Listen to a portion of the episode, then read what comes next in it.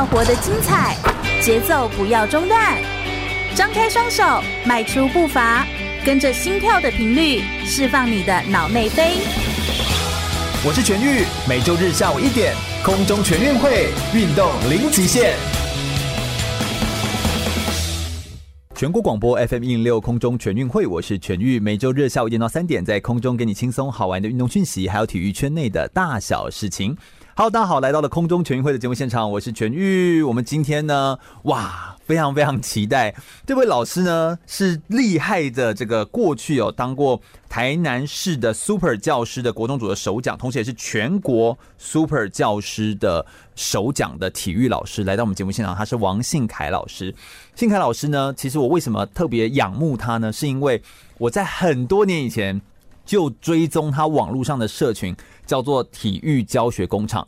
如果你是跟我一样热爱体育的人哦，你一定会发现，在运动的教学当中，你在搜寻资料的时候，不管怎么搜，啊，在脸书搜，在网络上搜，你都会查到很多人分享体育教学工厂的教学的内容。那我就会好奇说，哎，到底是谁创了这个体育教学工厂啊？原来就是王信凯老师。王信凯老师现在是台南市立安平国中的老师，那他过去是台中人。他待在台中，然后是大甲的呃国中跟高中的手球队，然后所以就是，然后是彰师大的体育系的学士，屏科大的呃修保系的硕士，所以一路走来都是跟体育有关，然后在中部地区也待了很长一段时间。今天非常荣幸有机会哦，邀请王信凯老师来到我们节目现场，跟大家分享的是一零八课纲底下的素养体育课到底该怎么教，以及教育创新跟体育教学工厂的成立到底是怎么设立的，未来又会往哪边来前进呢？我们先热烈掌声来欢迎王信凯老师，耶！Hello，大家好，我是王信凯。是呃，我目前服务于台南市安平国中，那有兼任国家辅导团体育的辅导员。嗯，那用自己的时间经营一些社群啊，那也就是刚刚有提到的体育教学工厂，跟呃后来延伸成实体研习的草根体育。然后我的专长是手球，嗯，哎，从小就开始接触这样，后来就读呃一所传统手球发展的学校，大甲国中、大甲高中。那在就读的期间，呃，连续六年就有获得全中运的冠军，嗯，那也有机会呃参加一些国际的手球分龄赛啊，到过丹麦、瑞典、呃，斯洛维尼亚、匈牙利。嘿，那国中大部分都是拿分龄赛的冠军，然后到高中一次亚运亚军，然后一次季军，就是年纪越来越大的时候，成绩越来越越差。老师太客气了。不过为什么会有机会接触到运动，或者是现在为什么会当体育老师？呃，我从小就是也是不爱读书了。嗯嗯嗯，哎，然后老师是看不太出来啦，就是因为你现在教的那么好，通常现在教的很好的人都说我以前也都不爱念书，这样谁信啊？就刚好刚好老师有就是有提拔我进入运动训练这样子，嗯，然后一路就是参加过着团队的生活这样子。当时对你都团队项目啊，嗯，对啊，当时的训练大概占了我的生活八十 percent 这样子啊，那后来就是透过。这这个路这样上来，然后有就透过成绩，然后申请上国立彰化师范大学体育系就读，这样。嗯嗯嗯，没错。然后就一路走到现在，而且应该也是有非常多的呃，受到很多人的影响，也有很多的老师啊，很多的贵人的提拔，才会有这个机会可以来做到这件事情。哎，刚刚有提到一个东西叫草根体育，草根体育是。呃，因为我们我比较知道的是体育教学工厂，就是因为它有很多的教案呐、啊，有一些设计啊，可以让大家可以更了解。那你刚刚还提到另外一个草根体育，那是什么、啊？可不可以快速跟我们简单讲一下你在做的这个东西？呃、简单讲就是体育教学工厂它的实体版哦，所以让大家有机会见个面。对对对对，体育教学工厂都是线上线上的平台做分享交流这样子。嗯、那草根体育就是由。有温度的人在同一个时间、同一个地点聚在一起。哦，哎，我觉得这个很厉害，因为现在啊，你如果要把社群经营的好啊，你要有线上线下的整合。那你刚好线上是体育教学工厂，线下就是草根体育课，嗯哼，然后就有机会每年让大家有机会聚一聚，然后互相来，就是也不要说取暖啊，但就是可以互相了解一下，就是彼此的课程是什么，然后有一些实体上的交流。哎，我觉得这是一个很聪明的做法，哎，这样子。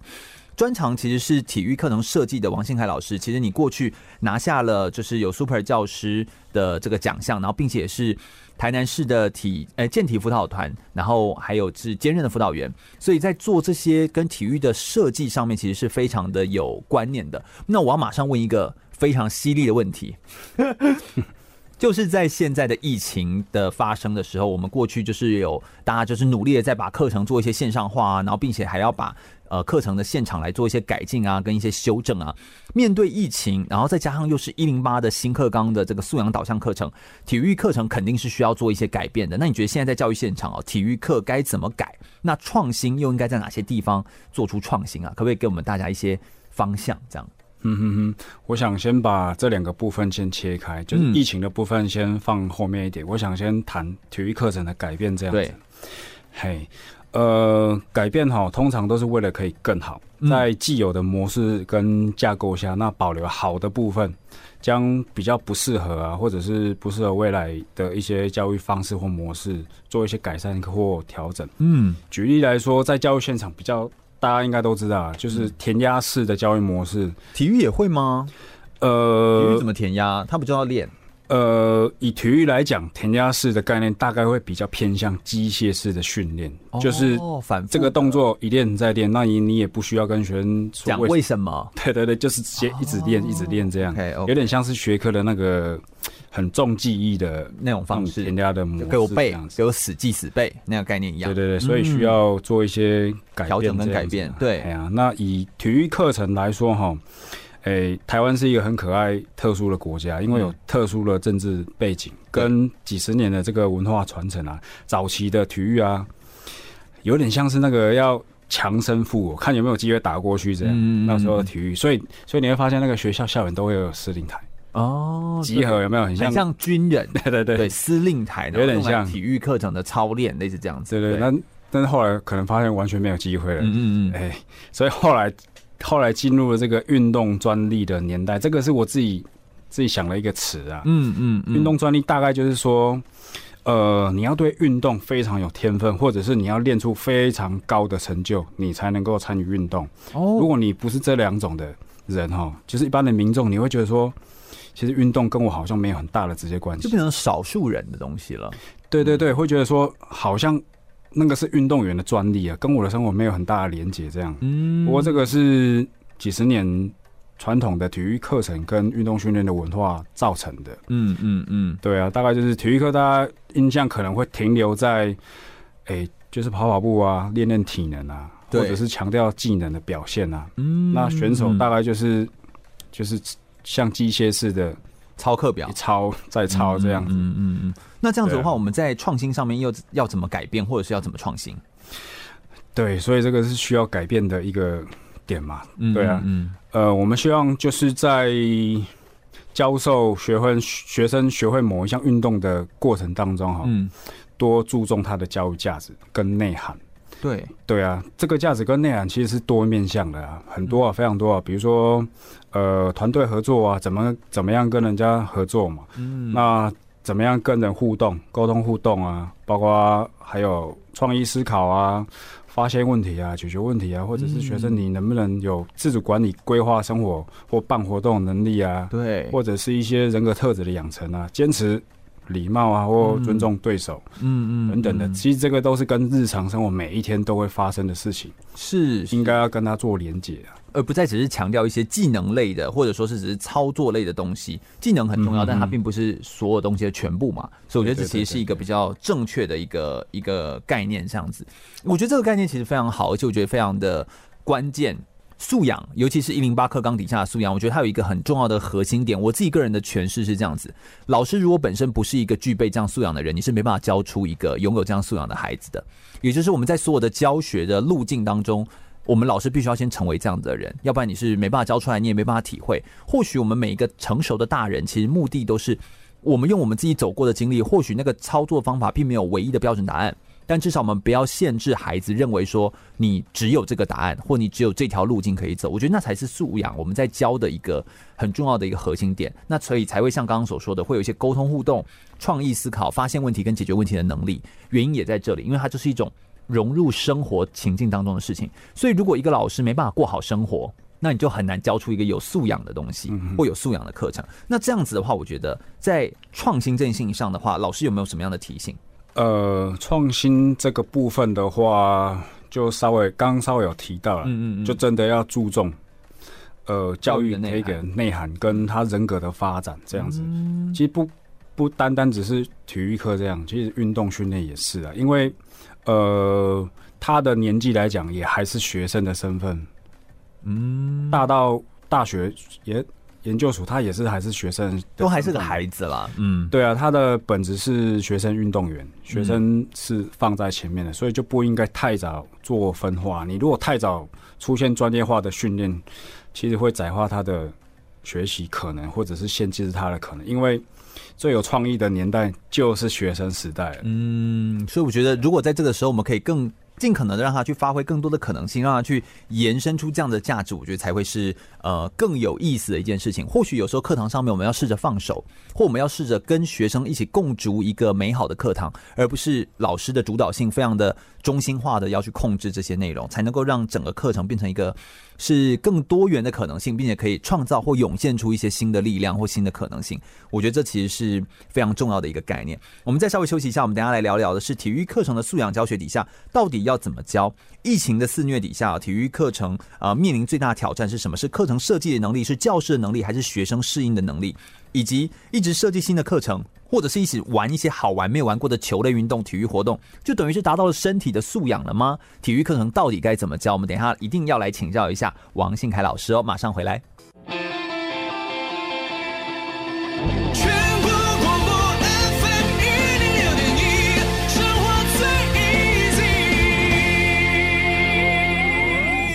我是举重世界金牌郭信存，您现在收听的是 FM 一零六全国广播全域主持的空中全运会。继续回到全国广播 FM 一零六空中全运会的节目现场，我是全域。我们今天特别邀请到的是王信凯老师，他是台南市立安平国中的老师，同时他是一百零八年全国 Super 教师国中组的首奖老师，在体育教学上非常有经验。让我们先热烈掌声来欢迎王信凯，耶！Hello，大家好，我是王信凯，我是草根体育的创办人。大家好，是的，而且体育教学工厂我也 follow 好久了，老师真的非常聪明，在线上跟线下之间做了一个整合，让体育教学工厂当成一个线上的资源，让大家可以有机会交流，平常都可以互相有一些互动，透过草根体育课来一些线下的学习。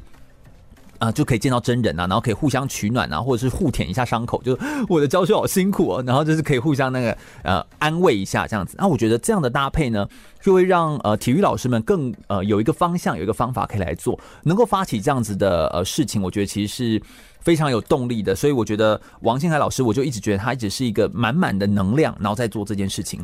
我们接下来这个单元，我们要来跟大家谈一下，就是体育课的素养教学到底该怎么教？素养课程当中哦。有分成几个东西，什么是核心素养，什么是身体的素养？那在一零八课纲底下呢，其实体育老师也面临到一些挑战，到底在课程设计上要调整呢，还是教师能力上要增能呢，还是学生的适应上面是学生应该要自己来学会做适应？可不可以请老师来跟我们解释一下，就是素养体育课的素养教学到底该怎么教？先简单定义一下什么是素养，这样子。嗯，素养大概就是学习者能够有意识的运用，嗯。知识、技能跟态度，然后可以在他的生活当中做实践，这样子的。是是是。那在体育里面哈，在台湾，我们目前大多都是用 Whitehead 这个学者。对身体素养的定义这样子，哎在体育用身体素养这个词这样哦，身体素养大概就是它有四个四个要素了。对，哎呀，我说它四大支柱这样子。首先就是动机，嗯，嘿，动机，如果你没有动机哦，其实就不用继续谈下去了。对，对，他连上你的课都没有兴趣了，连走进教室都没有。啊，但现在这样的学生很多啊，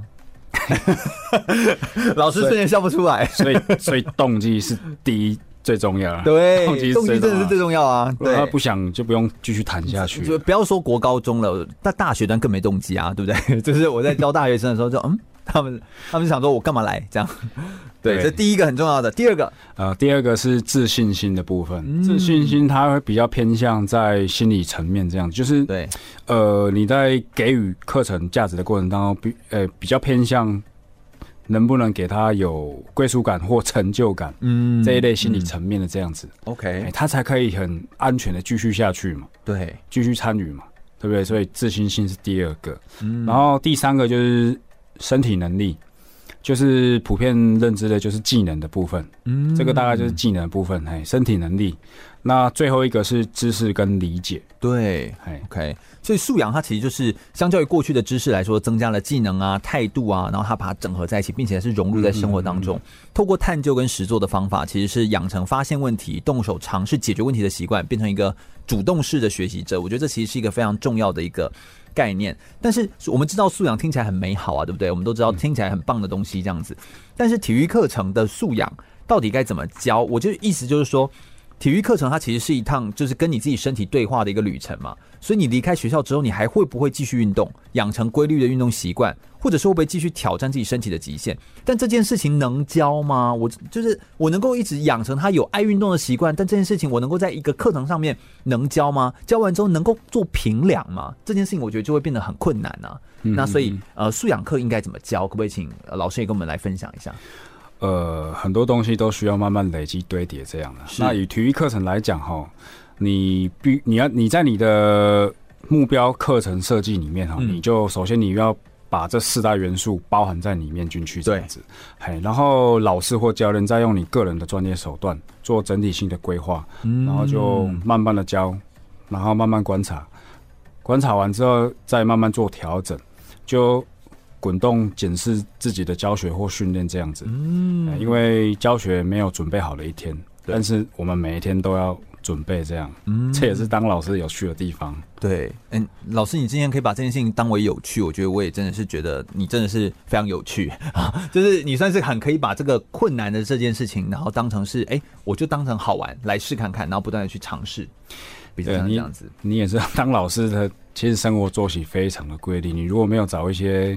让自己可以觉得有趣的事情，就也会非常无聊。这样，嗯嗯，我们刚谈了素养，我们也谈了素养体育课。那体育老师现在面临最大的挑战，你觉得是什么？是是，譬如说是课程设计吗？教学能力吗？还是学生的适应能力吗？是这样吗？嗯，我觉得都不是的，因为课程设计的能力。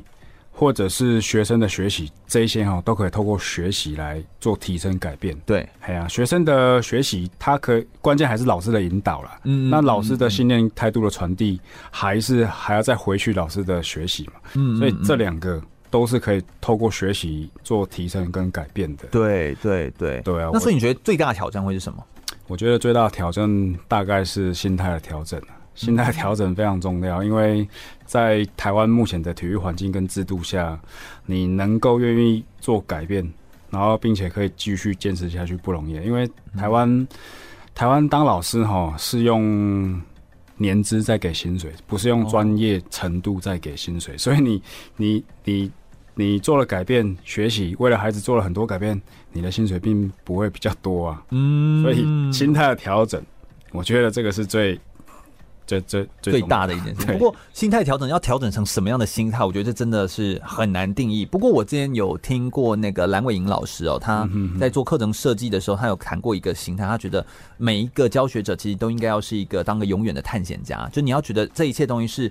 有趣的是好玩的。那过去的知识为什么我们不能只是教授知识，而要教授素养呢？是因为素养它其实是帮助你找到呃，因为好奇找到答案，然后去运用素养的方法去解决问题，并且经手解决问题这件事情，然后甚至到以后还可以教导别人，它是一个历程。那过去的知识只是引出探究历程这条路的一个手段而已，所以我们不能只教知识，原因是因为知识没办法应对未来。那我觉得你要能够一直拥有应对未来的概念，心态上就是要是一个探险家。你要觉得这一切都是就像刚刚老师所说的，我觉得是好玩，然后就去试试看看。老师应该要是一个永远去呃尝试新东西，愿意去投入改变的。然后教学永远没有准备好的一天。嗯，所以我觉得呃，信凯老师他自己本身自己就是把这件事情当好玩，他其实就是个探险家。我觉得这其实就是一个比较正确的概念。不过设计课程这件事情，它就是。蛮不容易的，好像也不能够只是玩一些新的体育课程或玩一些球类运动就代表是体育课程这样子。所以体育课程的设计上面，呃，怎么样做才算是达到身体的素养？呃，我想还是得扣紧身体素养那四大支柱这样子。嗯嗯，哎，老师，你用专业手段，其实要把你的课程做结构，把它拆成比较容易让学生达成的这样。嗯嗯，啊，然后一步一步慢慢去建构。身体素养所需要的能力，这样，嗯，所以就会是动机、自信心、身体能力、知识理解这四大支柱，都还是要不断的呃去堆叠起来，这样子。对对对，那呃还是要注意说，就是你要跟他的旧经验做连接，就是搭硬架的概念这样子啊。你别在一开始就丢一个学生完全没有着落、完全没有头绪的东西给他，这样。嗯，所以要是把这其实就叫做我们在教学上面的那种连接已知的概念，就是你必须要把旧有的知识跟新的知识，对它可以达到迁移。那你也可以说它是结构化，你也可以说它是连接，也可以说它的关联性，其实都好。但关键就是你要把它串在一起，那让知识不再只是知识，而是变成一个系统性的脉络，然后它可以有一个概念可以去做转移。嗯哼，那这样才能够让学习慢慢的堆叠累积起来，才会变得比较有意义。这样子，所以它是一个具有层次感的一件事情。所以这样听起来，体育课程在教学上面那个情境就很重要，对不对？你要创造出一个环境或一个空间，然后让呃学生可以去。可以去堆叠、去累积这样子，所以我觉得体育课，我自己个人在体育课程当中的呃设计的想法，我自己个人的想法就会觉得，体育课运动其实它永远都不只只是个运动，运动不只是个运动，运动它其实是可以让你自己内在生命的意义可以再次被彰显。我觉得它其实是一个很简单的一个历程，它是一个不断往上升华的一个过程，但这个过程是不容易的，所以老师自己必须要是一个在生命当中对于体育课程是有所体会的人。所以老师才会不断要去进修，不断要去跟人家有一些线上线下的课程的呃调整跟讨论，才能够把这件事情往下延伸到一个具有更深刻脉络意义的一件事情。我觉得这是一件嗯，应该说是不简单的事情。这样子哦，那呃，我们等一下再稍微休息一下，我们等一下要来聊聊的是为什么要用游戏来设计体育课？这应该就是想要创造出一种情境的方式，去打造一个呃，让人家更能够感觉到，或让学生更能够体验到的那种情谊跟生活的教育当中，去把它融入在其中。那另外就是体育课程设计当中，设计好的关键是什么？怎么样的设计才能够跳脱零碎、单一化，或者是呈现出事实或主题式的课程？那有没有一些例子或一些错误的案例，都可以帮我们举一些例子，让更多人可以了解如何在体育课程操作上面可以操作得更好哦。我们稍微休息一下，听首歌曲，马上再回来聊聊更多关于素养体育课程以及教育创新跟体育教学工厂相关的事情哦。马上回来。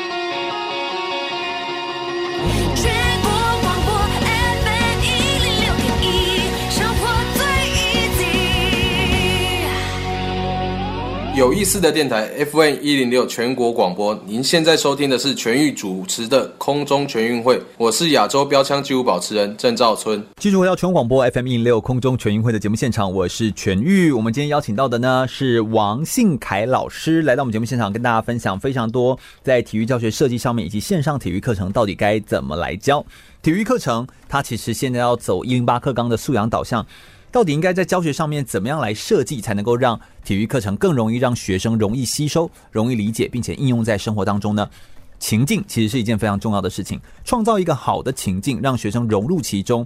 而人类好像从以前到现在，玩游戏是一个人类非常爱的事情，所以游戏化的情境其实是一个很特殊的一个一个做法，这样子哦。那该如何用游戏的方式来设计课程？那呃，要怎么样去给予指导或者是引导？到一些好的价值来，来让学生可以体会到运动当中的奥林匹克精神，或者是一些更美好的体育价值呢？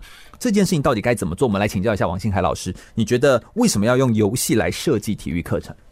因为哈，所有的运动项目它一开始。都是从游戏慢慢演变而来的。哦，所以想玩游戏哈，它是人类的本能需求。这样啊，我们举例，比如说篮球，篮球一开始它也不是像是我们现在看到的，嗯，篮球一开始它的它的由来大概是从小朋友在玩的那个游戏，有一种游戏叫赶鸭子上架，赶鸭子上架，对，大概就是分两边，然后看哪一边比较快把那个卵石赶滚进去洞里面，或者是丢进去洞里面，哦，大概就是一个铜碗的概念，这样，好像我们小时候在玩弹珠啊，什么那种感觉，对，类似那样子把它弄进去，对，然后看谁先进去，这样子的感觉，就大概是那个概念这样子。然后后来演变球的部分，就是用足球代替，因为那时候足球已经出来了，football 跟 soccer 已经出来了，然后比较早，对对对，然后要把球丢进去的话，那时候用。在菜市场找到那个篮子，嗯嗯嗯，装那个水泥的篮子，挂在场地的两边。OK，对，对对，把它投进去这样。然后后来为了增加难度，可能就越放越高，然后就慢慢的就会有，你知道，这样很像是一个演进的过程，对不对？我觉得这真的很有趣。对，对对，那当时就是如果投进了，必须要爬那个梯子，再把球拿下来。哦，所以就变得比较麻烦。对，当时的样态大概是这样了。所以后来干脆就有人把底下挖一个洞，慢慢掉下来。对，慢慢 慢慢在演进这样子。不过一开始概念是。那个游戏的概念出来了哦，对对对，所以所以我们在设计课程的时候哈，就是其实要回归运动的本质啊，就是回到最原始，它当时是怎么来的？对对对，这样子你就会发想很多设计跟想法出来了。好像回到原理原则，其实是一个很好的一个方法，对不对？田径运动上面也是有这样的吗？呃，田径的话啊，像那个跨栏，嗯嗯，跨栏一开始啊，在英国那个牧童少年，就是他们喜欢在那里奔跑，跳那个羊圈。哦，牧羊人，对对，跳那个羊圈跟跳那个栅栏有没有？嗯，对对对，喜欢这样跳，后来慢慢才演变成竞技。你现在看到的跨栏哦，对，很多了。像棒棒球的话，一开始是从那个绕圈跑的游戏，绕圈跑就是绕打出去啊。他那时候的打出去，不是像你现在看到的球棒跟那个球，也不知道打到哪里。对对，就是打出去，然后可以绕一圈跑回来，这样就算得分。哦，OK，但就慢慢演变成现在的活动。对对对，所以一开始都是从游戏的样态，然后慢慢慢慢演变成现在你看到的竞技运动的的样态这样子。嗯，这有点像老师你在说的哦，就是必须要先符合这个四大支柱当中的那个动机。就是让他们学生会有动机、有欲望，想要去投入来做练习，好像是一件重要的事情，对不对？对对对，嗯，所以透过这样的课程设计，可以让他有一个动机，然后可以去持续的提升。但是过去的教学方法难道不对吗？就是如果说我就直接教你怎么投篮，直接教你这个技能，呃，不好的点是在哪里？呃，你如果直接把这个运动项目的正式比赛规则或器材。让学生一开始接触的话，这样子难度太高了。一开始接触就会比较有产生挫败感，因为他没有办法达成就，没有成就啊，在自信心那一块没有办法，比较没有办法达成嘛。对，所以就没办法达成自信心这一块，然后他就会放弃，或者就觉得 OK，体育课我只要赶快在体育课堂上面敷衍过去，其实就可以了。对啊，那当然老师凶一点。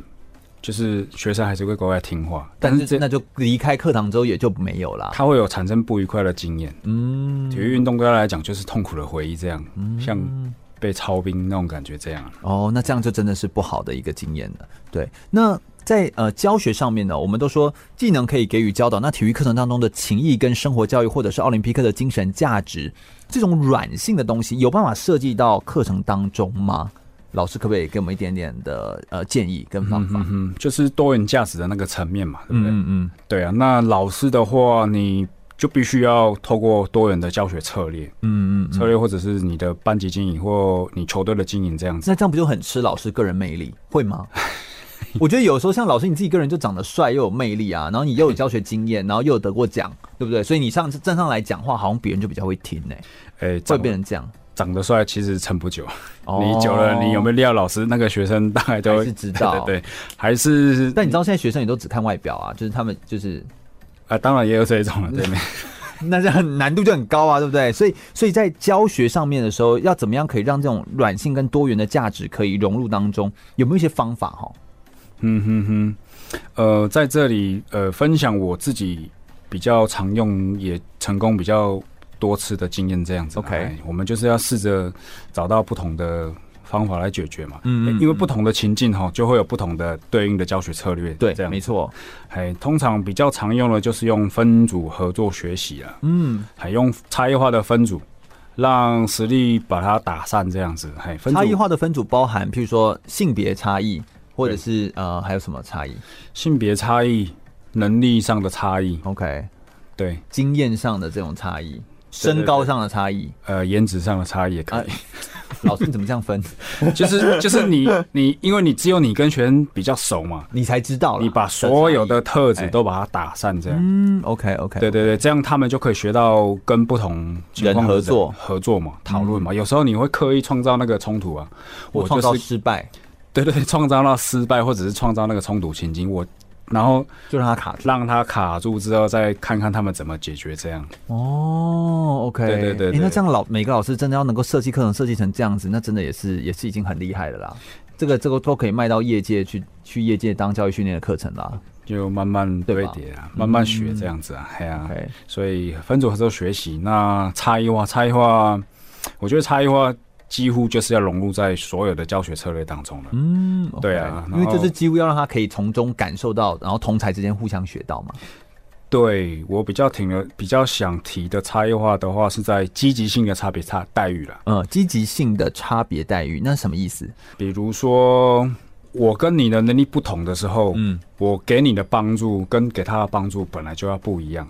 呃，这里有一个高度的墙要跨过去。诶、欸，你一百五十公分的话，我给你我你一百五十公分，我一百八十公分，嗯，我们有差距有三十公分嘛，嗯，那我如果给你同样的高度的协助的话，那其实这样是不公平的嘛。哦，所以你一百五十公分，我应该要给你多一点。那这样老师上课到底要准备多少器材啊？我这样是不是提出了一个很真实的问题，就是、对不对？就是一个概念，对，就是这个就是牵扯到公平的对待。嗯嗯嗯。不过我们是为了达到这个公平对待而去创造这些器材。当然，器材不见得都是要买，你可以自己设计，甚至可以用一些方法来来辅助，或不见得是器材，可以是其他的，可以是其他人的帮忙啊之类的。对对对，也有可能是认知策略这里帮忙这样子。嗯嗯嗯嗯嗯，就提供他一些方法，对不对？对对对，那能力把它打散，其实也可以创造出和平跟道德这一块，就是帮助别人这一块，跟你。被帮助的时候，那时候的人际关系的给予，这样，嗯，这在多元的教学策略当中，嗯、其实也是一个呃软性的教学策略当中可以达到的，就是可以符合到的一个一个项目，这样，嗯哼哼，嗯，那接下来是理解式教学，就是 TGFU，这个也是我个人最喜欢用的，嗯，TGFU 那是什么、啊？帮我们解释一下。呃，TGFU 的 T 就 Teaching，嗯，G 是 Game，对，F 是 For，U 就。Understanding, teaching for,、oh. teaching game for understanding 这样子，哎、oh.，他就是要把所有的游戏拆解成你可理解的教学式的游戏，对你，你那个年龄、那个对象适合的游戏规则、适、mm -hmm. 合的游戏器材，所以老师你必须要看情况设计跟跟准备那个器材，嗯，对对对，我觉得 TGFU 的这种解释方法，我觉得非常有意思，就是可以用很多种方法去解释，就是你可以修改一些游戏规则，也就是从既有的游戏当中修改一些规则，以去符合他那个年龄的或他这个认知程度的时候的的的需求。对对对对对，嗯，对，那当中当然你会发现发发发现问题跟找到问题，因为。在比赛的情形当中，你必须要去知道你们发生了什么问题啊？嗯，那嗯，让他们去讨论过程当中，他们能不能找出好的方式，然后做决策这样。嗯，哎，这个是 TGFU 的部分这样。嗯，有没有一些例子可以帮我们举一下？譬如说，会不会说 TGFU 的例子会比较像是说，假设原本是长距离的射门，然后要射进去，如果不行，我们先把距离拉短，然后让像这样子就算是 TGFU 吗？呃，概念上。是有点像。概念上算是啊，就是其实理解是我后来我觉得它好处就是可以不断的创造多一点的成功经验，嗯嗯，把它弄得简单上手，让它可以达成这样子嘛，对，让它多一点成功经验，他以后参与运动的机会就提高了嘛，对对对。对啊，哦，OK，我可以理解这个意思，嗯，好。那当然还有其他的教学模式，其实也非常的多啦。譬如说，还有运动教育模式啊，个人与社会责任的 TPSR，以及乐趣化的教学方法这样子。嗯，那这些方法其实也都可以，就是在教学当中去做，呃，给予帮助，然后让学生的学习可以来得更好。那有一些像是抽象的奥林匹克精神，也是可以融入在教学当中的吗？呃，可以吗？那呃，全运。你所谈的奥林匹克精神大概是和平、平等、道德、进取、参与、责任跟公平竞争这这、嗯、这区块嘛？对对对对，其实都可以融入在里面这样子。嗯，因为它本来就是会在教学当中，其实是可以去呃交叉的应对，然后就是让他们透过分组，就是你刚刚说的分组，并且是差异化的去结合，在里面就可以学到一些比较软性的这个能力跟精神，这其实是一个很重要的概念。那我们可不可以再问一下老师，你觉得体育课程设计的好的关键到底是什么？可不可以帮我们说明一下，体育课程怎么样才叫做好的体育课程的设计？呃，好的课程设计的话，会在老师的引导之下出现这五种声音。OK，第一种声音叫尖叫声，尖叫声，尖叫声，对，就是可能在成功的瞬间，他们会欢呼，成功的瞬间欢呼尖叫，嗯嗯，而且是情不自禁的。举高手欢呼这样，或者是在失败又失败、失败又失败、失败很久，突然成功了那一个瞬间，他就会出现这种尖叫声。对，哎，然后还有欢笑声啊，对，欢笑声就是呃，可能有乐趣化的成分在里面啦，因为在那里跑跑跳跳，学生会笑起来，对，都会都会笑起来这样子。嗯，然后第三个声音是喘息声。就是体育或运动训练的课程，你设计还是要有动起来的，还是要有身体的活动量这样子。嗯，嗯，嗯，学生他们会哎底下喘的对吧？嗯，会喘这样，没错。对对对。然后第四个声是对话声，是师生对话吗？还是他们同才的对话？都要，这两个都要。就是你呃动静分明，你在动的时候跟静的时候，有时候静的时候我是要让他们身体休息，但嘴巴不休息，嗯，就是要让他们去讨论。策略对，哦，讨论策略的时候，他跟他在讲话，讨论策略那种对话声，不是那种聊八卦那种声音。嗯嗯嗯嗯，对对，没错没错，对话声这样。对，那最后一个声音是眼睛发出来的声音。什么叫眼睛发出的声音？其实就是眼睛会发出声音。其实这个这个是我后来最喜欢听到的。其实他听不到了，就是你你发现哈，眼睛会发光吗？就类似学生在专注的时候，像我很专注一件事情的时候，我一定会看你。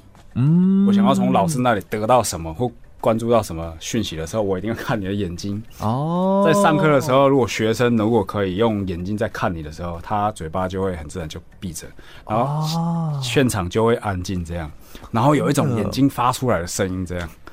这个是我后来最喜欢看到。我也觉得那个最困难了，因为你要把它动静动静突然静下来的时候，要让他眼睛完全看你，嗯，这要有一定的，一定的，对对对，一定的累积，还有一定的经验这样子。不过上课的时候，如果在老师的引导之下，可以发现这五个声音：尖叫声、欢笑声、喘息声、对话声，还有眼睛可以盯着看你。那种无声胜有声的这种声音的话，我觉得这其实才是体育教学当中所谓好的体育课程设计的教学哦。我们再稍微休息一下，等一下我们来谈一下如何可以让课程跳脱于零碎单一化情境的教学的模式，然后而且可以呈现出事实跟主题的课程，并且有没有一些常见的体育老师在教学上面的错误的示范呢？等下休息一下，马上再回来聊聊哦。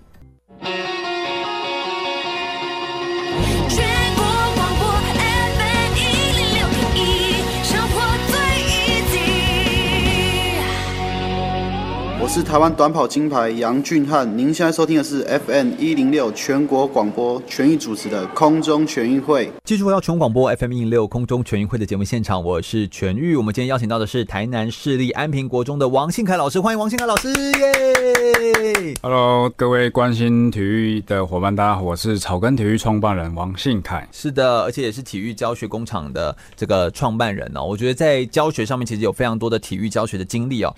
一零八素养导向的课程当中，其实我们很容易会遇到一些教学上面的问题。哎，老师可不可以给我们举一些例子啊？有没有可不可以举一些体育老师对于体育课程设计当中的一些错误的示范，或者是老师你自己过去是怎么走过来这样子的？可不可以跟我们分享一下你的经验哦？呃呵，呃，错误的示范，哎，其实对错其实很难定义啦。嗯嗯嗯。哎呀，如果像我们刚刚这样谈谈过来，如果有一个老师哈，他用传统的教学模式，可以把班级的学生气氛带得很好，我觉得那样也是对啊，那也很好，哦、对不对？所以，所以对错我觉得很难定义了。不过我可以从个人的一些经验里面，我自己犯过的错误跟大家做分享。这样是。那首先第一个就是，大概也就是我菜鸟刚出来当老师的时候，是我那时候就只能用大学学的东西来。嗯面对现在的学生，这样，我那时候大概就是把学生当选手，来上课这样子啊。嗯，这样子其实学生快累死，我自己也快累死了，就是很用力这样，很用力在上课，但是达到成效却不如预期这样。哦，OK，对啊，就是太过强调技能这样子，过于强调技能其实不行的。OK，这让我们学到了一个点。那还有吗？呃，那第二就是在尝试改变的时候，我觉得应该要稍微有乐趣化嘛。然后那时候从乐趣化开始在着手的时候，我觉得我犯了一个很大的错误，就是把一个好的教学课程所认知的、所包含的目标，就是要有认知、情意、技能跟行为嘛。嗯，我忽略了这方面的元素进来。你就会上课就很像一直在玩，一直在玩，很像综艺节目一样，就是私交了这样子。对对对，哎，这个真的很重要哎，这个在课程设计上面其实就是你必须要具有系统性的去安排，然后有脉络性的去安排课程，对不对？而不能够到最后都变成在玩。对对对，嗯，对，这其实很重要，因为有些时候我们也会忽略到，就想说反正要让学生有动机，那我们就都来玩游戏，那玩久了就变成啊，你到底这堂课在干嘛？对，都只是在玩。然后在课程设计上面又变成说，你有时候出去听课，听到一个好玩游戏就带进来用，但其实你也没有去想说它到底跟你的课程本质到底会不会产生连结。对对对，哇，那真的就会失焦，变得综艺节目。虽然学生很爱，对对对，学生就是会玩的很开心，但这样不行啊！你那个教育的价值还是要扣住这样。嗯，那还有哪些呢？呃，再来就是。课程的安排过于片面、片段这样子，缺乏系统脉络性的规划，这样子就是，嗯，就是你想干嘛就干嘛。虽然现在的状况是这样，对啊，我觉得现在都有点像这样，这样不对吗？这样错在哪？呃，这样子下来，虽然在上课的时候大家都很开心，不过轻松啊。不过你因因为我们知道素养是需要时间堆叠跟累积的嘛，哦，所以你没有堆叠，对，完全就是没有，也没办法迁移，然后扣不起来。对对对，没有这样子的可能性啊。嗯嗯嗯，你经过系统脉络性的这样安排，都不一定有有可能堆得起来。我觉得它的关键在于没办法评量吧。你如果都是片段的方法，是不是就是没办法评量？对，对对对，评量就是要跟你的目标扣在一起。好难哦，目评量跟目标本来就要扣在一起了，不然你你会不知道为什么要教，或者是学生学到哪里。哦，对对对，OK OK OK。所以这其实就是一些课程设计当中，其实非常容易会遇到的一些错误，然后跟很容易呃需要调整的地方，对不对？嗯嗯嗯嗯。那我觉得我再来，我想要再问另外一个问题了，就是在体育教学设计当中，我们刚刚就有顺带提提到了评量，其实也是非常好。我就想要问评量这件事情，怎么样才确认学生有学到素养的情谊跟运动精神这件事情？我们要怎么确认我们是有评量到他这件事情啊？评量的部分，它。目目前普遍就是还是分直性跟量化这样子。嗯嗯嗯。那我个人是比较喜欢直性多一点，对，量化少一点这样子。对，okay、对，量化大概就是用时间跟次数做成绩的依据这样子嘛。哦。就是你跑多少，跑几分几秒，我就给你几分。OK OK。或你成功几次，给多少分数这样。嗯。对啊，那这样子会很容易忽略个别差异啊，他先天的条件啊，或对。或他对体育的主观面，就是比较少关注到他人，他对体育的感官这样子的，哦，素养情境面这样子啊，对对对，对啊，那直性评量方面其实也可以非常多元的，像我们现在在讲话，嗯，大概就可以了解我，就可以做一些评量的依据这样子，哦，就是平常的对话啊，或者是上课的时候，你观察学生的表现，他的参与情况。学习的态度啊，你可以在上课的时候做简单的记录，嗯嗯嗯，或者是简单的摄影下来，嗯，你下课之后休息的时候再看这样。哎、欸，不过老师只有一位，你要做直化的评量，这个根本就像在做研究一样啊，这要花多少心力啊？对不对？欸、这个都是花时间啊，这每一个都要时间堆叠啊，这没有那么的简单哎、欸。嗯嗯嗯，对啊，对，刚开始的确会手忙脚乱，嗯，而且要花比较多的时间来做这件事情，这样子。嗯嗯，那还有吗？就是这样子的评量方式的话，它是可以帮助学生达到什么样的目标啊？这样子的评量方式哈，就是可以让你比较能够了解学生的学习情况。嗯，嗯嗯，因为量化数据其实看不太出来。嗯，对啊，可以。对，直性多一点，我觉得这样子会比较贴近学生一点点这样子。嗯，然后也可以帮助学生了解如何超越自己，然后而且可以把一些运动精神的呃清楚的核心素养的这个运动精神的传递，可以去把它慢慢的去传递下去。所以我觉得这个应该是说，呃呃，这个评量的方式，或者说设计评量这件事情，应该是老师本身在课程当中的目标当中就已经定好，你可能要怎么做评量，所以这其实是相辅相成，跟课程设计是完全完全绑在一起的这样子。所以这个其实是。嗯，这真的是一个整体的思考啦，这样子哦。那就你个人的经验来说，如果换成呃创新的体育设计后的体育课程教学，你觉得对学生来说的差异是什么？有没有得到一些学生不一样的回馈？过去你这样教一样上完体育课啊，虽然上的比较大力，上的比较用力一点，然后学生比较累一点，你也累一点，但还是上完啦。那你觉得真的这样素养教学过后，真的有比较好吗？这个其实也是一个我很想问的一个问题。有吗？嗯，学生的可可塑性哦，其实是非常高的。嗯，关键还是在于老师的引导跟信念态度的传递啊，这会影响每个孩子看待运动的角度。这样子，嗯嗯嗯。嘿，那我觉得最大的差异哈，就是像我刚菜鸟出来当老师的时候，我就按照传统 SOP 这样跑嘛。嗯，这样子学生哦，大部分给我的感受就是运动不是快乐的一件事。OK，痛苦的经验多于。快乐这样，嗯，对啊，虽然他很乖啊，但是那个都是因为强老师强压的方式，对、欸。不过那种那种就不会长久这样子啊，嗯，OK。那尝试了一些改变之后，我觉得现在学生，呃，现在学生就是会比较期待上课这样，哦，就会一直动机上就有差，下课就一直来问老师今天要干嘛，今天要干嘛，明天要干嘛，下一节要干嘛，就一直来问这样，嗯嗯嗯，对，不然然后。笑容也变多了，嗯，然后上课秩序就怪很妙的，就怪很多。然后比赛成绩，校内都会有比赛成绩嘛，对，班级竞赛等等的，我觉得反而。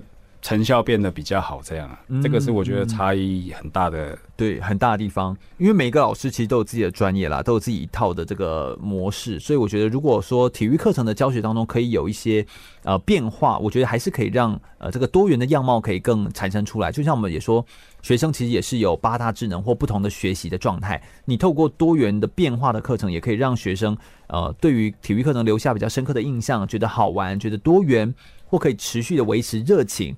来学习这样的课程，我觉得这其实也是一件呃蛮好的一件事情。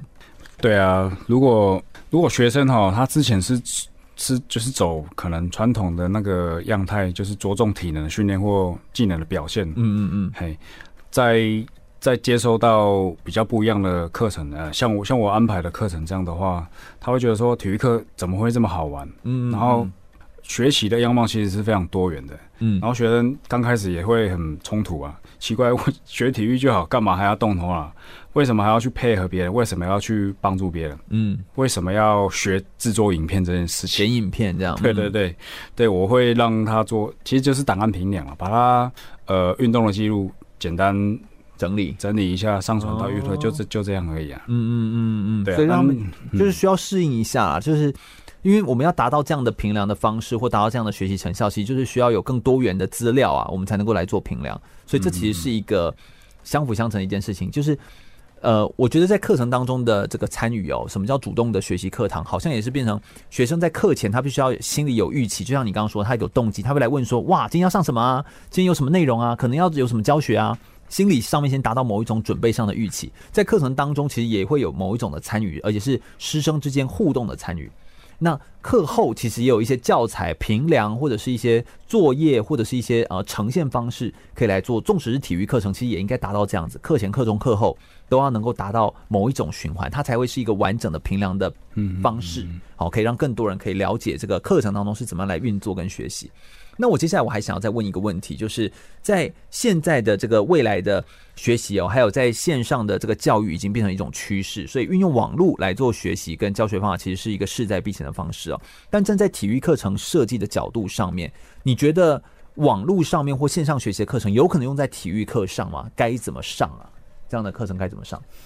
呃，有可能啊，应该说它本来就存在了，因为线上的学习本来就是。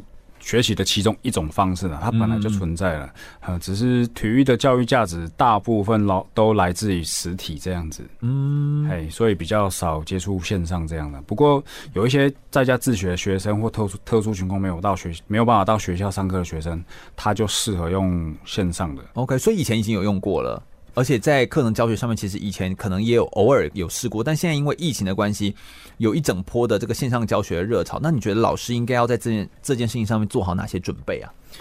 呃，首先你必须要有相关的器材跟环境。嗯，对对。但这个对于偏乡的小孩应该就比较难，对不对？对，其实就是要克服的一个条件了。嗯嗯，对啊，你如果没有那些设备器材，没有网络，没有电脑，没有手机的话，就没有办法了。所以等于说还要呃介绍这个器材怎么使用，老师变成像工程师这样。对，你也要先去学那一些界面，呃，你必须要去学嘛，不然你不会用啊。包含学生也要学。哦，对啊。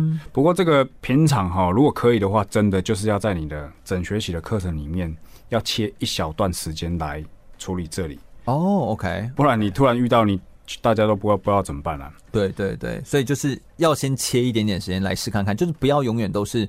呃，鸡蛋不要放在同一个篮子里。我们在做教学上面也是，你要多试看看多种多元的可能性。对对对，去试看看这样子，它可以跟你的室内课程结合在一起。嗯，上体育课的时候不一定都是在室，都是在室外啊，嗯、也可以在教室内坐着上课啊。哦，也是可以的。OK OK，所以其实是可以综合在一起做搭配的这样子。对对对对。那线上教学跟实体教学着重的重点会不会不太一样？呃，线上的教学哈，嗯。目前这一波，那我有看到身旁的一些伙伴，他们有在做。嗯、目前真的要做到有一定的成效的话，还有一段距离了。目前大概只能做到提升个人的身体素质的部分，就是个人自己可以完成的一些体能的活动啊。哦，举例来说，自己在家里登阶吗？是这样吗？就类似一些体、哦、体适能活动。那如果要求类似也可以。嗯。对，不过你要考虑到你的环境，你家有这么大吗？或者是你，你家有篮球场吗？你，如果住公寓，其实就没有办法了。你家有橄榄球场吗？这可能就没办法做到，对不对？这就有点难，就有很多环境上的限制。这样，嗯，OK，所以这其实还是真的是呃，线上课程有它的限制的地方，不过体育课程也有它特殊的地方。我觉得互相了解一下彼此，嗯、并且听听一些一线的老师们他们怎么做，其实这才是我们呃今天要一起来跟大家讨论一个很重要的。呃，一个点呢，我们再稍微休息一下，等一下回来聊聊更多线上体育课程相关的讯息哦。全国广播 FM 一零六点一，生活最 easy，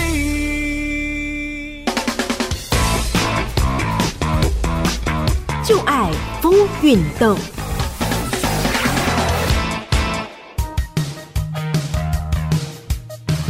对于许多人来说，体育课可能是在学生时期最快乐的一段时光。世界卫生组织指出，孩童每周应该运动三天，每次的运动至少要长达一个小时，才能够保持健康的身体。但根据二零一零年的研究，十一到十七岁的孩子中有超过八成没有达到这样的健康水准。究竟体育和运动有什么不同？学生们又应该在体育课上学到什么呢？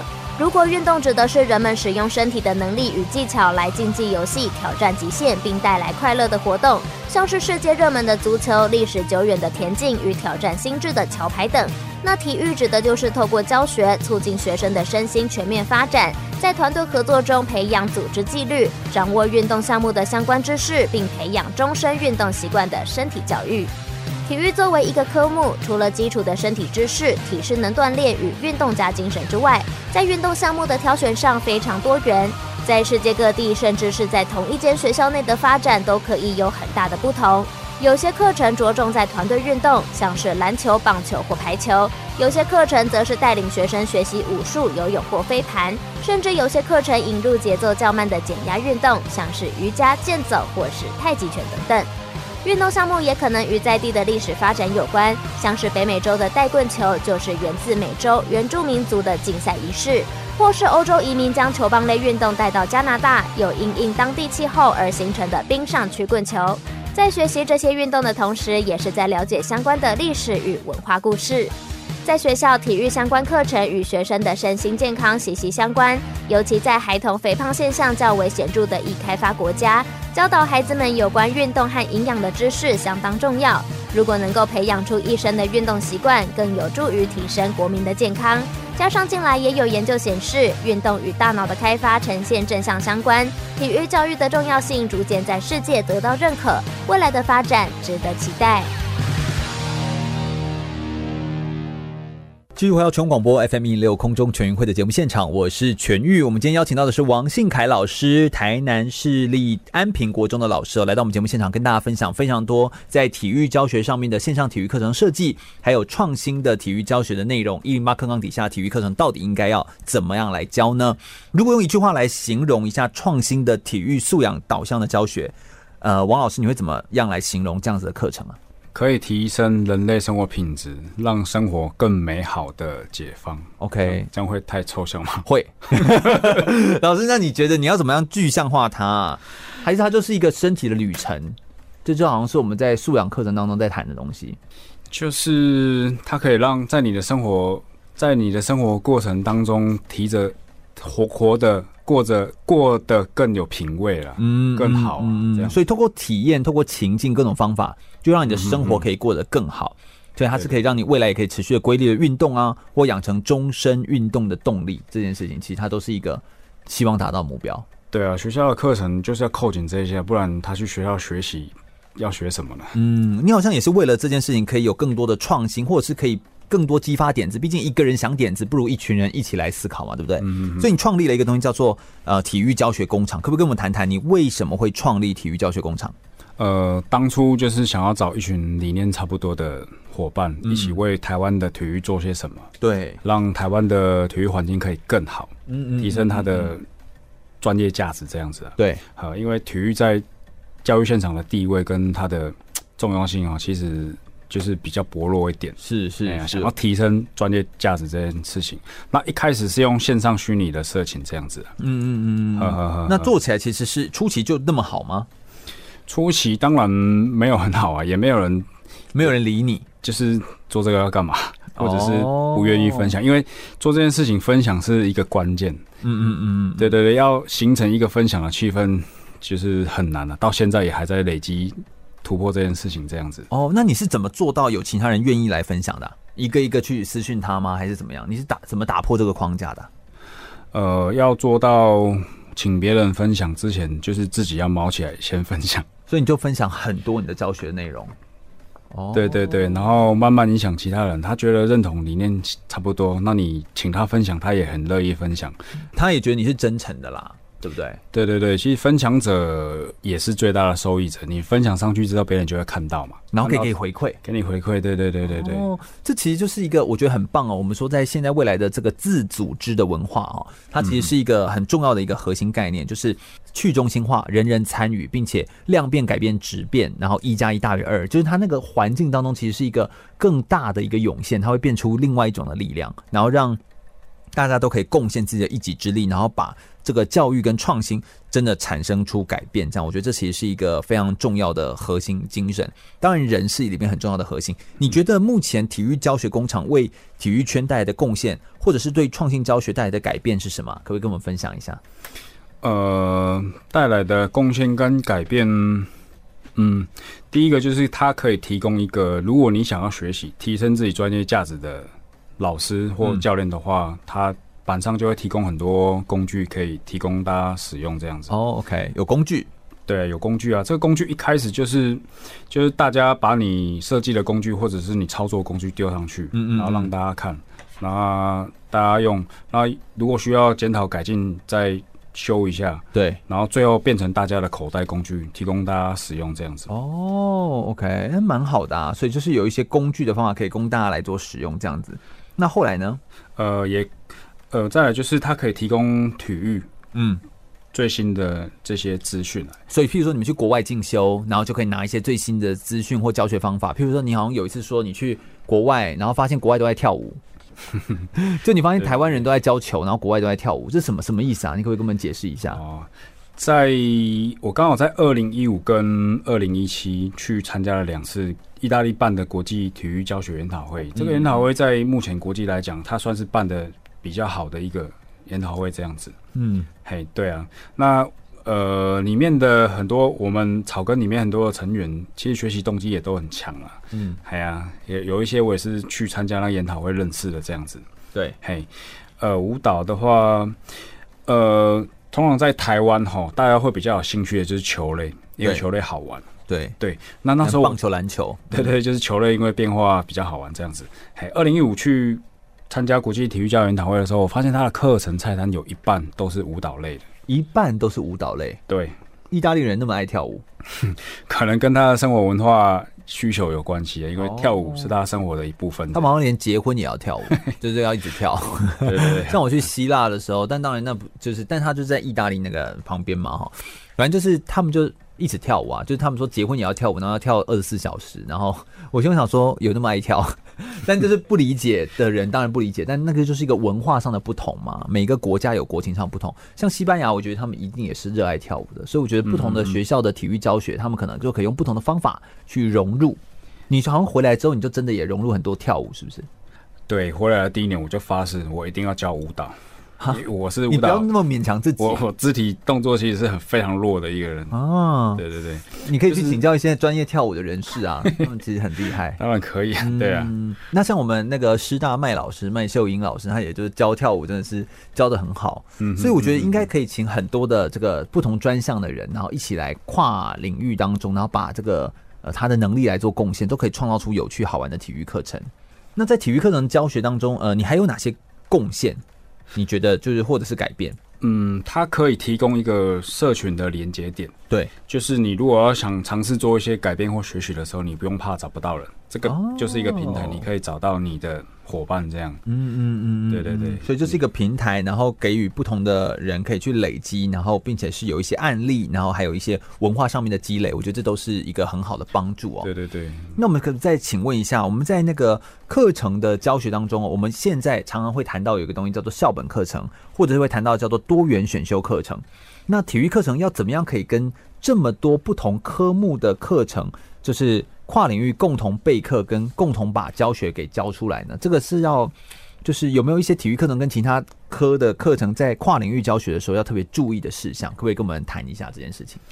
呃，跨域其实是现在教育现场很热门的一个话题。对啊，对啊。那我自己本身还没有很成熟、很完整的设计过。或跑过一个跨越的课程经验的，不过我可以分享几个我看过的案例，这样子。嗯，哎呀，在体育里面很常用的就是用定向越野的方式设置关卡，在不同的关卡设置不同学科的题目。哦，譬如说我就是用定向越野的方式，然后你跑到一个地方要去做判断的时候，之前要先解一个数学题，解一个英文题，解一个物理题，反正就什么都可以融入了，就类似。哦，对对对，OK，对啊，这是一种方法。哎呀，不然就是在呃用双语的。方式做上课哦，就是呃，就是譬如说 turn right，turn left，就类似这样子吗？对啊，这样哦，这样哦，这样子。不过这样会不会衔接有点硬啊？有点尴尬。不过我有看到比较好案例了，这个是我看到，就是他用任务导向做。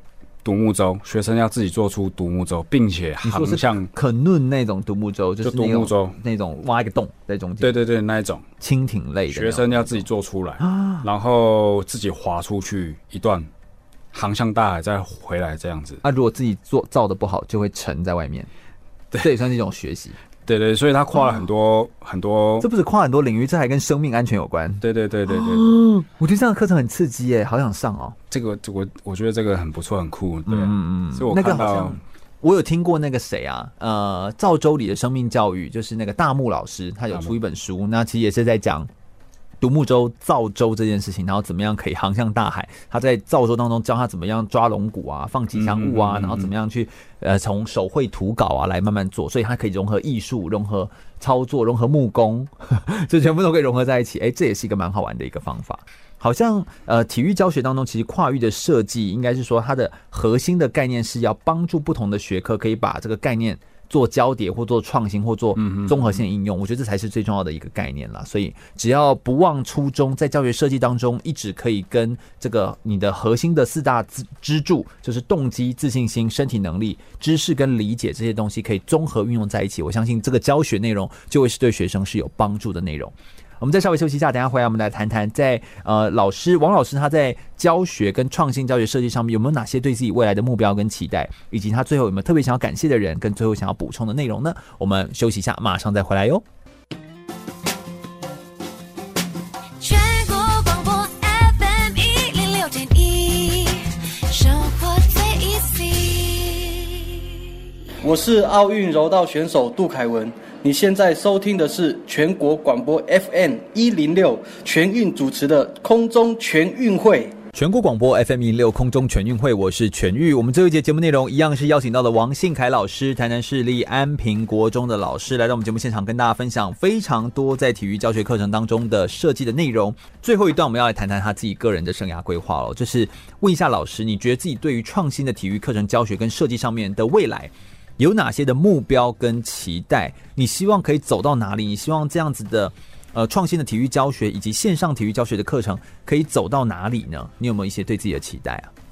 呃，我自己心中有一个未来的图像，一未来的画面。嗯嗯嗯，我希望在二十年、三十年或四十年，台湾会是一个有运动文化的国家。就是学生放学之后，呃，目前的学生放学之后大概就是跑补习班嘛。你等下补什么？你等下补什么？对啊，对啊，就是有一个很深厚的运补习文化，嗯嗯，没有一个运动文化，对啊，我希望，希望几十年之后，台湾可以出现说，哎、欸，等下放学之后或这个假日，你想要跟哪一个俱乐部或哪一个学校比足球啊或篮球比赛等等之类的，这样，嗯、就是大家放学跑的是运动俱乐部。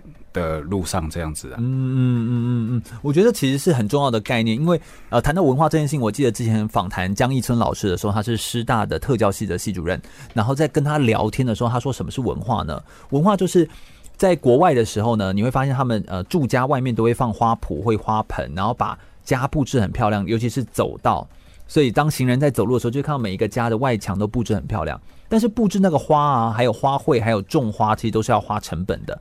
那些花卉都要自己去购买。然后江老师就问他们说：“哎，你们为什么都会愿意布置这个花？然后是让路人看，然后还要花钱来做这件事情？为什么你会这么做？”他就，外国人就反问他说：“哎，请问你住在家里需不需要交水电费？”我们就说：“当然要啊，水电费不就基本？”他说：“对啊，你把家的外墙布置的干净，让路人走过去会觉得舒服，这就是水电费啊。对他们来说，这是一种基本的。”一定要做的事情，就像他们生活当中，如果也觉得体育就像是我们生活当中，你一定会缴交的阳光、空气、水那种水电费那种感觉，那你就是才会把这个体育真的融入在生活当中，这其实才是一个最根本的概念。我相信这应该也是呃王老师很希望可以达到的一个目标吧。文化，对啊，就是这个国家的人民在意的是哪一个部分？嗯嗯嗯嗯，这真的是一个很重要的一个概念，这样子哦。所以呃你在。呃，你觉得你希望可以走到哪里？然后你更希望自己未来可以呃做出什么样的成绩啊？有没有一些你自己个人对自己的呃想法，或者是有没有一些步骤？嗯，我有一个可能比较天方夜谭的想法跟目标，我希望台湾的体育课时数可以调整为一个礼拜四节。哎、欸，你需要往上走到教育部。呃，哎、欸，去年参加那个 Super 奖的时候，嗯嗯，你有提。就是讲这句话，哎呦，非常重要。不过现在还没有消息。对对对，哎呀，就是我把台湾哈定义是一个先进的国家。嗯嗯嗯，你把先进的国家列出来，你要去查一下他们的体育课时数，其实都超越两节。嗯嗯，台湾是体育课时数里面就是最少的这样子。嗯嗯嗯，所以我从我们那个。就是体育署被降格，其实就可以看得出来。对对对，我们刚谈的这些运动价值跟生活有关的素养等等等，我希望都是可以先从母数最大的体育课下手，因为从国小到大学都有体育课嘛。对对对对，可以参加竞技的选手，他其实是很少部分的嘛。嗯嗯嗯嗯，你一万个可能只出一个杨俊翰，哎，你十十万个个可能只出一个戴志颖嘛。嗯，所以呃，母数最大的体育课这一群啊，其实是。最重要的，他一开始会影响这个他对运动的态度认知。对，对对对对。哦，OK，所以这个这是一个最核心的一个概念，就是你希望可以把这个最根本的东西，CP 值最高的，其实就是可能就是体育课了。先把这件事情可以抓住。对对对，首先就是要提升体育专业价值这件事情，让社会可以认同。对，认同体育人呢、啊，嗯、对对对对，就大概在做这件事情。嗯、所以草呃，体育教学工厂跟草根体育就是在做这件事情，这样子。对，嗯，然后如果让台湾可以有这样的运动文化增加，就是那个母数变大，参与运动的人口变多，其实产业才容易带动起来，这样子。对啊，如果人人都喜欢运动，你其实不用去担心没有。优秀的运动员，嗯嗯，人人都参加运动，对啊，相关的运动产业等等的都会带动上来啊。是是是，我觉得这其实是一个应该说体育教育它其实是一个 CP 值很高的一个一个手段哦。然后如果能够有一套属于台湾本土的一个教学的系统，这件事情好像也是你现在正在努力在做的事情，是不是？哦，这也是一个很远大的目标。台湾有很多参考国外的教学法、教学系统，没有一个属于台湾本土的教学系统啊。为什么会这样子啊？是因为我们就是外国月亮比较圆。这个对，所以我希望。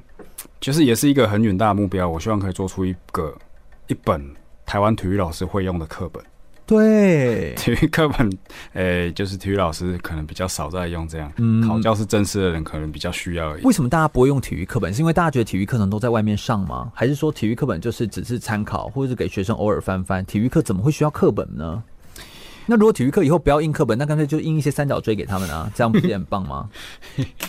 就是一些跑步的锥或印颗球给他们，一人发一颗球，这样不是也更棒？还可以省下课本钱。这个方式不错，对不对？所以我是说有很多的方法嘛，对不对？你觉得呢？那你觉得呢？就是因为不好用，或者是线上的体育老师觉得不需要，所以他很自然就不会去用了。嗯，所以就是我们想办法再做出一个可能符合教学现场有需求的工具，让他大家可能会比较想用啊。会不会就是那个工具不是课本啊？会不会就是这样？就是载具的问题？你如果是一个三角锥，说不定大家就会用啊，也有可能，对了。啊，然后三角锥上面印一些操作说说明，这样，呃，也可以啊，对啊。没有乱想的，我只是说，就是会不会有时候是载具问题嘛？就像我如果今天说我想让运动员可以有机会看书，运动员会看书吗？就是你就稍微想一下嘛，然后想运动员比较常看网络还是看书呢？如果是网络比较多，那我就做网站就好啊，类似这样子，就是好像有一个是载具的问题，会不会是这样？嗯哼哼，对，所以你课本里面可以 QR code 直接扫就可以看到，或者是直接扫可以看到影像，或者是他扫用手机放，然后他就可以有 VR 或者是什么什么样的这个立体的场景，可以让他看到一个比赛，或可以看到那个不同位置的人的规则。如果未来是比较像这样的科技的模式的话。对啊，所以这是一个很远大的目标了。对，不过就是希望有一个，我觉得以课程系统来说，希望有一个系统，这件事情是对的啦。让自己有自己的教学模式，产生出一个教学模组。呃，像老师你自己到国外去这样子去做学习，然后去请益，你应该也可以感受出来说，台湾自己的教学方法跟国外相对来说不差吧？不差，我觉得不差。而且很多地方，台湾的体育老师在于课程的多元跟转化能力非常强。怎么说？是因为我们就是一直都被有所阻碍吗？就是可能我身边参一起去学习的伙伴回来，在台湾一起在台湾做，嗯，而且真的有做出来的这样子。嘿，哦，我二零一五去，然后二零一七再去，我发现它的重复性非常高。哦，就连参加的人也一样，其实没有什么突破跟改变这样。哦，对对对，反而是二，我跟我一起去回来，在台湾，我们你们的草根体育课是不是每次都不一样？对，草根体育在安排课程，就是会尽尽可能朝向多元。嗯嗯嗯。不过我发现你们对于课程安排好像真的是很讲究，就是多元，然后尽可能的安排比较符合基层会有兴趣、会有需求的。哦。他来参加完之后，就真的可以回去用。嗯嗯的教学包这样子。那这已经是大家最喜欢的啊，教学补充包，就类似就类似这样，就是比较。比较贴，直接切切入需求这样子。嗯，所以未来是希望可以更多的体育人可以一起加入这个草根体育课的课程，同时也可以一起加入呃体育教学工厂的网络哦，网络上面的社群，欢迎大家可以一起加入进来，就是让你的更多的课程可以一起来分享。我们是去中心化的，我们没有一个人说。呃，谁的课程教学才是对的？但是有机会把你的想法丢上来，大家一起讨论，一起学习，我觉得这才是一个最棒的体育的教学当中应该要做出来的身教的一个示范。我们所有的老师们更应该要互相的联动起来，让大家的教案跟大家的教学可以互相交流。你可以分享你的，那你就会因为分享一个你自己的教学方法，而得到一百个别人给你的教学回馈，以及一百个别人的教学方法。我觉得这对你来说是稳赚不赔的。一个非常好的投资哦。那最后有没有什么特别想要感谢的人，或者是有没有最后一些补充的部分，可不可以帮我们来说一下？王老师，呃，先感谢一下我生命当中的这几个恩师啊。对啊，像国小的张永生老师，他选我进踏入这个运动训练的世界这样子。嗯嗯。然后国中的李元平老师啊，我的。所有运动的技能以及人格的特质，通通在国中这里奠定的非常好。嗯，那时候老师真的是牺牲了很多自己的时间，这样子的。虽然非常的严厉，严厉出名这样。嗯，不过我到现在还是非常感谢李元平老师这样。那高中的部分，高志景老师、陈龙昌老师，让我们在技术上有更大的空间往上这样子。对，那大学大学呃，王忠进老师、张家昌老师跟顾玉群老师，大概就是会帮助我说如何当一个老师这样啊，就是面向会比较广。嗯，那一起跟我走过来的我的战友了。熟熟的，对对对，刚开始加入去大甲训练的时候有二十几个，撑到最后剩下五个。哦，对对对，可以走到最后真的不容易，可能会累的啊，辛怕辛苦啊，某种原因就慢慢离开离开这样，撑、嗯、到最后剩下五个。嗯，哪五个啊？国信，然后霸收、俊业、差练。然后跟高中加入的冠迪这样，哦，这些目前他们也都在当老师或教练这样。对对对，手球运动虽然在台湾不算是一个非常热的运动，但其实我觉得也是，呃，培养了非常多基层的人起来。就我发现现在有非常多的老师，其实过去都是手球队的，哦，真的有遇到，就是很多都是这样子。嗯哼，所以确实手球影响了非常的多，是不是也要感谢一些草根的伙伴？呃，对，我近年投入草根真的是。我只是当一个中介者而已啦。其实这些伙伴真的是支持，他完全可以验验证了，就是一一个人可以走得很快，一群人可以跑得更远，可以撑得更远的、嗯、这些伙伴啊，包括冠伟啊，然后阿芝、政治、亮玉、文宇，然后汉阳老师，然后信军老师这些草根的伙伴，是真的。有时候一起在做事的时候，我们。就是 除了要做自己上课之外或训练之外的事，还要来做草根的事。他们就是我很常就会烦他们这样了，嗯，都是用下班或假日的时间在筹备规规划草根的这些事情。哇，真的是非常的不容易，也非常辛苦。你的家人呢？就是家人也算是支持你做这样子的事情吗？对对对，我的家人，对啊，如果没有我的家人，我现在也没有办法坐在这里啊。所以我的家人也是非常的重要，可以完全的支持我做我想做的事情。对。我觉得你也算是一个任性的孩子哎，就是就是为了自己想要的事情，然后不断的去挑战。不过我从刚刚访谈到现在，我其实可以感受出一件事情，我觉得信凯老师他其实本身是一个呃，我觉得算是一个木讷的人，就是你不是一个非常喜欢这样子大，就是跟大家这样子大场合这样聊天啊，或者是大聊特聊的人。但是我觉得信凯老师他会为了愿意他想要做的这个体育课程，还有体育的创新，或者是草根体育。他会想要站到台上，或者他会愿意为了这件事情，你如果真的有需要，他就愿意站出来来做。纵使跟他的性格上不见得是直接完全相符合、相匹配的，但是我觉得他仍然愿意把他的这个心力去投入。我觉得他真的就是自己以身作则去实践出素养的人。所以，我们觉得我们每一个人也都应该是如此，我们更应该永远都当一个探险家，对于自己的未知，还有对于自己的生活，都是不断的去尝试。你会在尝试过程当中，就是自己的经历。然后就会变成一个呃，自己萃取出一个很好的经验，那我就可以把这个经验把它拆解过后，又可以变成孩子生活当中的经历。所以大人其实就是一个设计师，我们应该要能够把孩子的我们在教学上面的生活，其实就是我们把我们自己经历过的生活拆解出来的结果。所以如果你的教学没办法教得好，其实。也很简单，就你如果是一个生手，你自然就没办法教出专家嘛。所以你自己如果不够熟练于你自己的生活，没办法在生活当中活出自己的样子，或活出那个素养的样子。